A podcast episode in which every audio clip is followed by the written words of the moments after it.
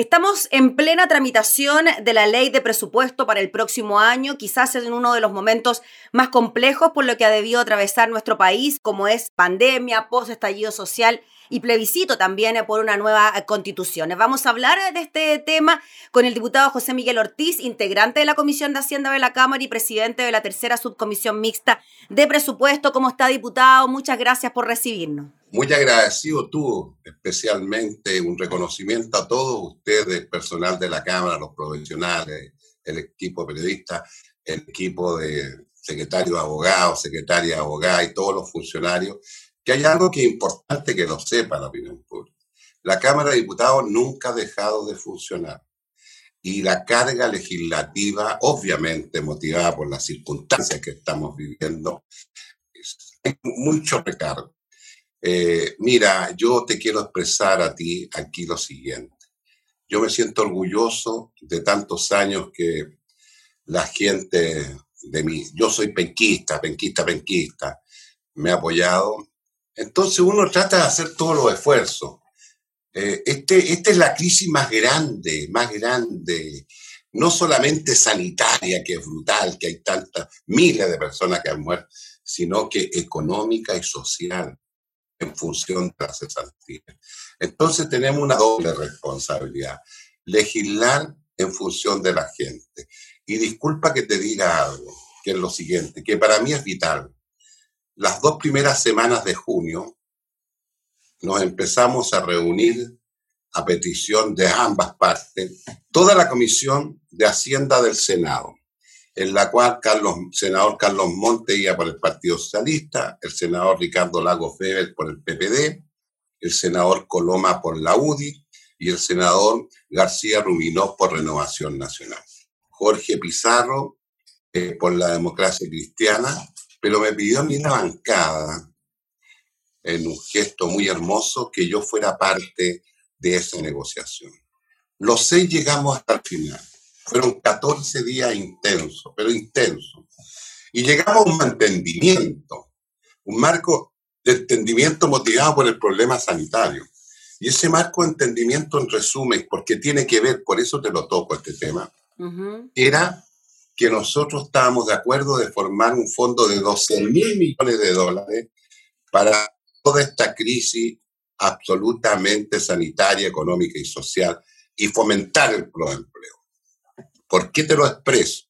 Porque es bueno que sepa la opinión pública, porque yo sé que el canal de nuestra Cámara de Diputados es escuchado por miles de personas a lo largo del país.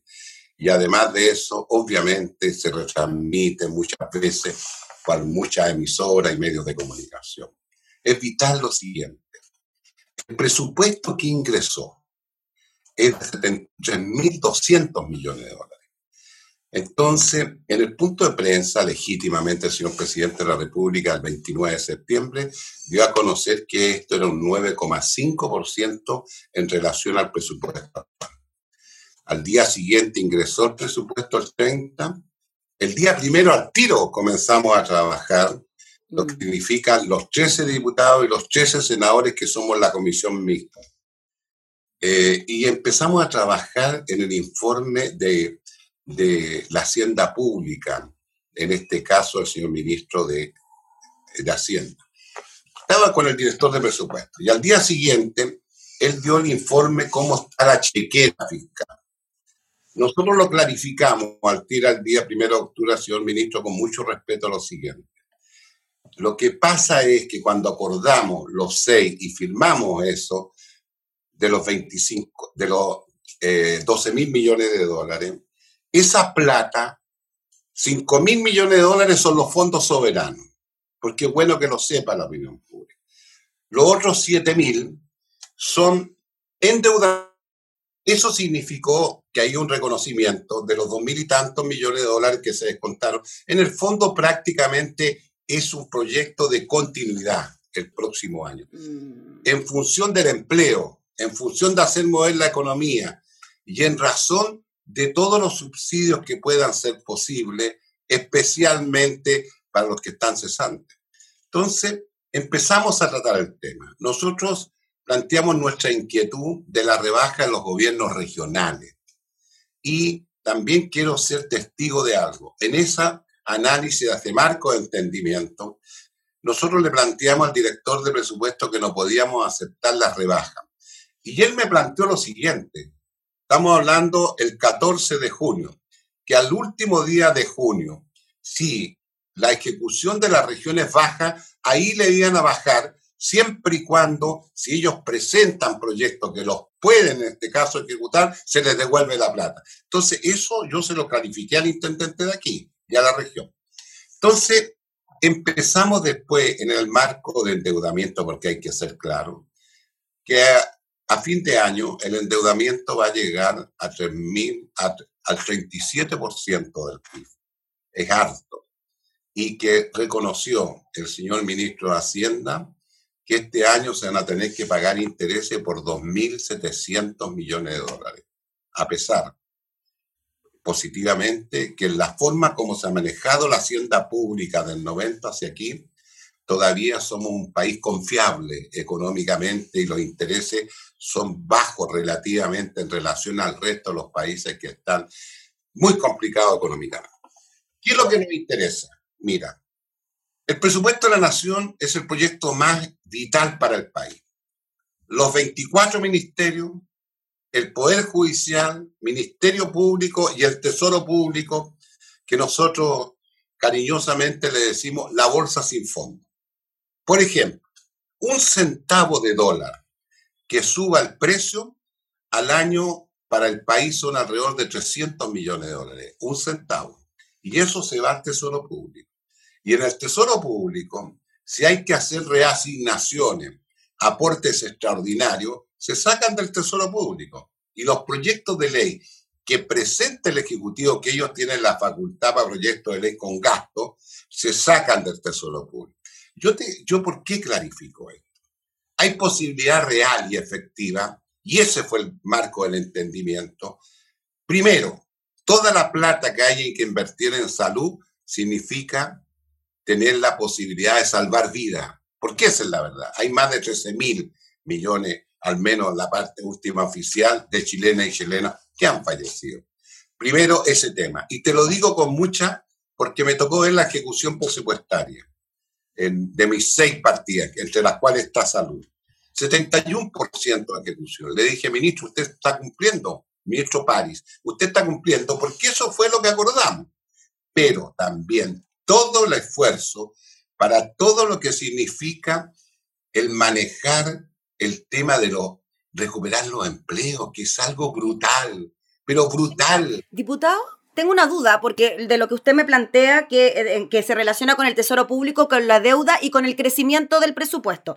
El gobierno dijo que era de un 9,5% y usted nos dice que va bien en la línea de lo que había sido el año pasado el presupuesto, ¿no? Que no hay tanto... O sea, porque se sube lo que nosotros abordamos, los 12 mil millones de dólares. Entonces ahí te llegaría un aumento. Claro. ¿Estamos? Perfecto. Y entonces, ahora el gobierno, para cumplir con esa meta de un crecimiento de un 9,5%, ¿puede recurrir solo al Tesoro Público o tiene que ocupar también la lógica del endeudamiento, pensando en que usted nos comentaba que ya era bastante alta la deuda que estábamos teniendo? O sea, en eso uno tiene que tener claro que la vida en este país de muchos miles y de muchos nosotros que somos adultos mayores está en juego y todos los esfuerzos que se hagan son factibles que los puedan hacer. ¿Por qué? Porque, por ejemplo, el Tesoro Público es plata que se saca por una sola vez nomás los cinco, pero qué grande fue cuando se tuvo la visión. El Fondo de Cesantía, si no se hubiera creado el Fondo de Cesantía años atrás, no habría plata. Y eso ha significado una salvación, entre comillas, de tanta gente cesante. Es decir, hay posibilidad real y efectiva en que tenga que haber mayor endeudamiento siempre y cuando obviamente se justifique y especialmente en pro empleo, economía y la cosa sanitaria. Diputado, ¿y cómo ve usted la tramitación? Ya harto todavía, están recién empezando, pero ¿cómo ve usted la disposición del gobierno a la hora de ceder frente a solicitudes de ustedes? Sabemos que el tema presupuestario es de exclusiva ejecución o intervención del presidente, es bien poco lo que puede hacer el Parlamento, pero ¿cómo ve usted esa tramitación, esa discusión? O sea, mira, yo quiero ser claro, ¿eh?